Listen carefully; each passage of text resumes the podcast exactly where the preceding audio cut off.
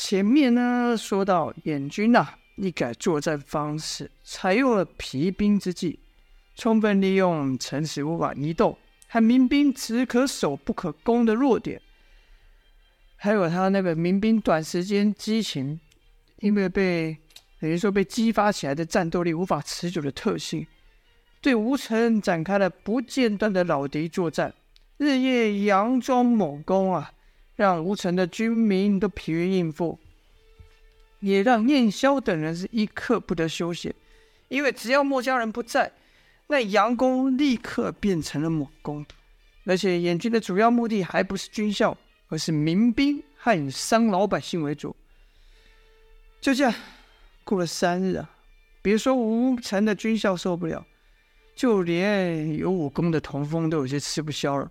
哎，反观燕萧等人。好像不用休息一样，这自然是他们修炼了墨家的独门奇功擎天功之故。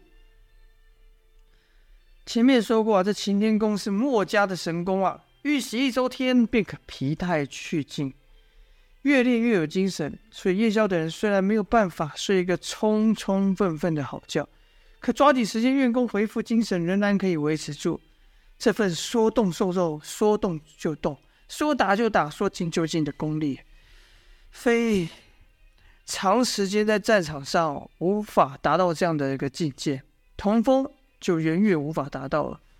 虽然说童风也学会了擎天功，可他修为较浅，二来他的境界不到，所以每天闭眼的时候，脑海中还是那些刀枪剑影，那些。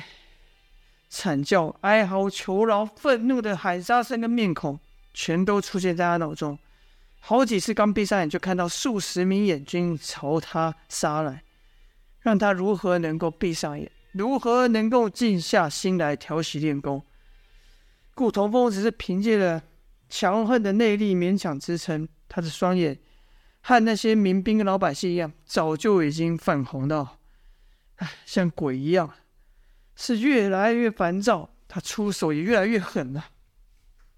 试想，连身负道墨两家绝学的童风都如此，还要其其他人吗？童风还可以苦撑，其他人可不行啊！像城主蒋佩，那可受不了啊！一连数日召集文武官员和全部的墨家人入殿议事，但由于还要防范燕军的进攻，燕萧。便将王林义等人留在外面，自己亲赴宴会。唉！就听殿上啊，蒋佩大呼小叫，东西乱摔，这也是两眼通红，双颊深陷，整个人都消瘦不少。哪呢？他上场杀敌了吗？拜托，他堂堂尊贵之躯，怎么可能呢？他是一步都没有离开他的房间呐，但尽管如此，也把他给吓得不行，整天是提心吊胆。就听蒋佩歇斯底里的说道：“再这样下去，没等到敌人攻进来，我就要发疯了，要发疯了，你们知道吗？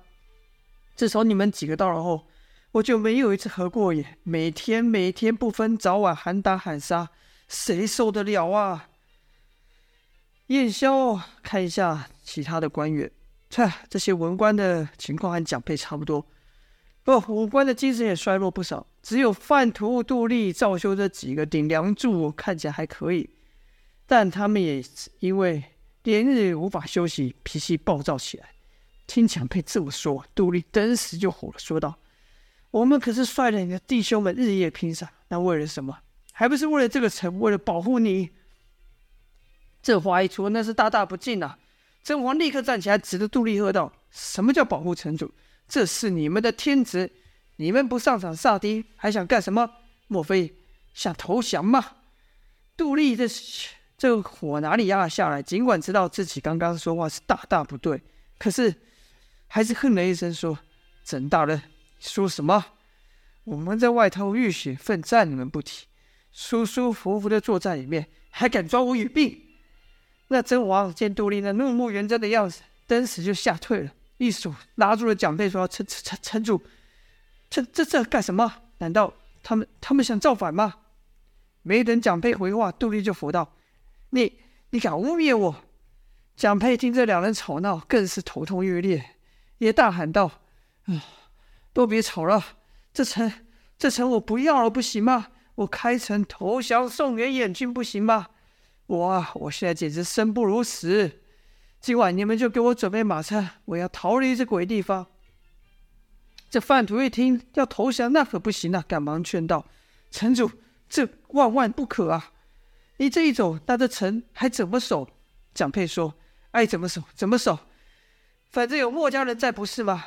我看呐，你们几个也收拾一下，保护我逃命去吧。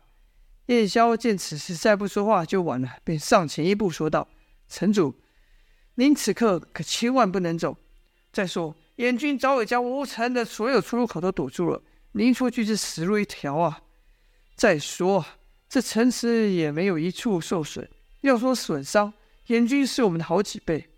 蒋备一听，立刻说道：“对了对了，你们武功高强啊，有你们保护我出去，那再好不过了。”蒋备根本没有理会燕霄说什么，他只顾着自己逃跑活命啊。燕霄则问道：“那城中的百姓呢？”蒋佩说：“哎，这时候谁还管他什么百姓不百姓？快快快，叫上你的人，准备跑马车，保护我出城要紧啊！”范图则一再劝道：“大人，你不能走，你这一走与投降无异，这城不等于拱手送人了吗？那那我们的血不都白流了吗？”蒋佩对燕霄还不敢破口大骂，毕竟他要活命还得指望着燕霄等人。可范图就不同了，范图是他手下，范图居然敢出言指责他，蒋佩立刻辩理说：“你是城主还是我是城主？”跟这破城比起来，当然是我的性命更为重要。你以为我想跑吗？还不是你们没本事把敌人击退，让我不得安宁。杜丽也，气不过，说道：“范将军，不用说了，请派我一哨人马，我我这就领兵去和敌人拼个你死我活，士可杀，不可辱啊！”范图则说：“你这不是送死吗？”杜丽说：“我宁愿死。”蒋佩不理杜丽，心想：“爱死去死吧你！”直嚷嚷的让燕霄召集他的墨家高手带他保，带他逃命去。燕霄断然拒绝道：“城里的百姓相信我们，他们还在作战，我不能弃他于不顾。”蒋佩这一听，逃逃不了，唉，恼羞成怒，但又如何是好啊？甄嬛见状，就立刻又说道。要不是你们几个无能，城主会变成现在这样吗？哎，你你你，你墨家不是以守城闻名吗？看这城被你守的，你说没破是没错，但照这样下去，里面的人只怕一个个都要被吓疯了、吓傻了。守了一个疯了的城有什么用？想当初我们对你们墨家墨家军有多大的期望，可事情却发展到如此，我看你们，哎。名不副实，名不副实啊！燕霄知道这几人正在气头上，哎，也不为自己辩解，任凭几人数落他一番，发一阵脾气。哎，燕霄不理会，啊，渐渐就无趣了。就看陈叔讲被乱骂一通之后，就回到位置上。不管怎么说，燕霄还是他活命最后的稻草。看，安静了不少啊！燕霄才说道。请城主再给我们三日时间，我向各位保证，三日之内这场战争必会结束。甄嬛说：“三日，别说三日了，再过一日，我看啊，我们都要疯了。我的墨家军啊，我神通广大的墨家军啊，我们已经给你们不少时间了。你要什么退敌计策、妙计，就赶紧拿出来吧。”还是说你刻意的隐藏了什么绝活，没有使上呢？这话一出，旁边的文官就有人说：“是啊，燕将军，是时候把那会自动攻击人的武器拿出来了吧？”想当初第一次上殿啊，夜宵就和文武百官说过，这世上没有什么会自动攻击人的机器人。可是别人不信呐，那怎么办呢？夜宵也没有理会甄嬛的讥讽之言，而范图接了燕霄的话后，也忍不住附耳问道：“先生，您刚说的是真的吗？这战争三日之内就能结束？”夜宵者问道：“将军信我吗？”范图说：“信，当然信。既然先生这么做，那肯定不会错。我就让先弟兄们再坚持三日吧。”夜宵者道：“啊，那就劳烦将军了。”议事不欢而散了。当天夜里又有状况，突然有人喊道：“起火了！起火了！快来救火啊！”百姓们赶忙出房查看，哎，果然见几个房屋都烧起来，是火光冲天。今日恰逢赵修赵将军做巡逻守夜的工作，立刻指派军校前去救我。可哎，这令还没下，一道身影出现，拦住他。赵修一看是王离，赵修就说：“王将军，这火势大得很，若蔓延开来可不得了，我们得赶紧派人将火扑灭。”王离则说。此刻每一个军校都很重要，敌人这举正是要将我们的人手分散，好来个趁机进攻。赵修说：“先生是说这火是敌人放的，可今晚没听到燕军进攻之声呢。”王离道：“我想是前几日他们全力攻全面攻城的时候混进来的。”赵修说：“可即便如此，这火也不能不救啊。”王离说：“救火之事就交给百姓吧。”赵修则问道：“百姓救得了火吗？”王离说：“现在吴城的百姓和以前已经不同了，区区小火是难不倒他们的。”两人说话时，就看百姓们吆喝着乡亲，带着水桶朝失火处赶去。而后王离又对赵修说：“现在我们要面对的是更为棘手的事情。”赵修不解，就问道：“先生所指的是？”王离说：“将军和我来。”然后我就带着赵修上城墙，从上往下看，就看城里好几处都出现火光，而且是分散的。赵修一看就紧张了，问道：“这这是怎么回事？”要说一家起火，那还可能是哪家不小心走火所致。可如今呢，至少有五六处起火点，那肯定不是巧合。这时就看王离指着一处城墙边说：“将军，再看那里。”顺着王离说的方向过去，就看那城墙边的一处啊，是只见浓烟不见火。赵修不解，就问道：“这是什么？”王离说：“这是燕军的信号，请将军带着手下随我来。”待两人来到那生烟之处呢，恰好看到一艘燕军啊，悄悄的正要爬上城墙。